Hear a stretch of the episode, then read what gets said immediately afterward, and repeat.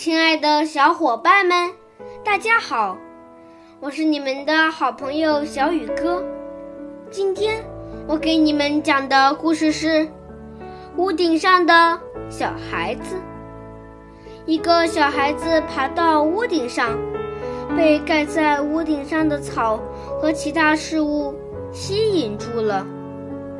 他待在那儿玩耍，一只狼从下面经过。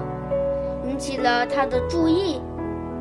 小孩子嘲讽狼，因为狼无法靠近他。